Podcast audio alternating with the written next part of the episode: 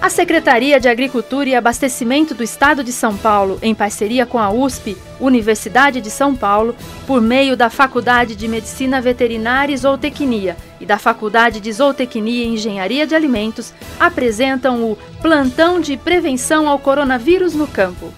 Confira as importantes orientações para evitar o contágio e a propagação da Covid-19 em sua propriedade.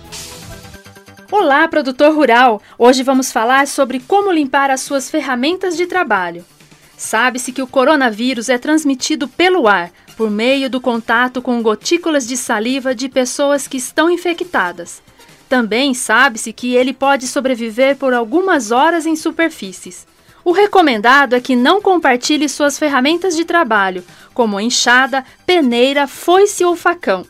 Uma sugestão: ponha nome nas ferramentas e faça uso individual dos seus equipamentos. As suas mãos tocam muitas superfícies que podem estar infectadas por vírus, por isso, evite tocar os olhos, o nariz ou a boca. Proteja você, a sua família e os seus colaboradores. Ao começar o dia de trabalho, lave bem as mãos, prenda os cabelos e não use adornos. Eles também podem carregar o vírus. Use máscaras conforme as recomendações dos órgãos de saúde.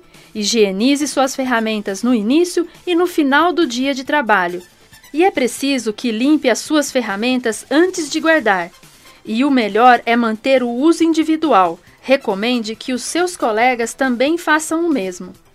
Depois de limpar as suas ferramentas de trabalho e guardar, volte a lavar bem as mãos com água e sabão. É preciso mantê-las sempre limpas. Siga as recomendações dos órgãos de saúde do Estado, do município e federal. Este foi o nosso plantão de prevenção ao coronavírus no campo, contribuindo com a saúde do produtor rural paulista.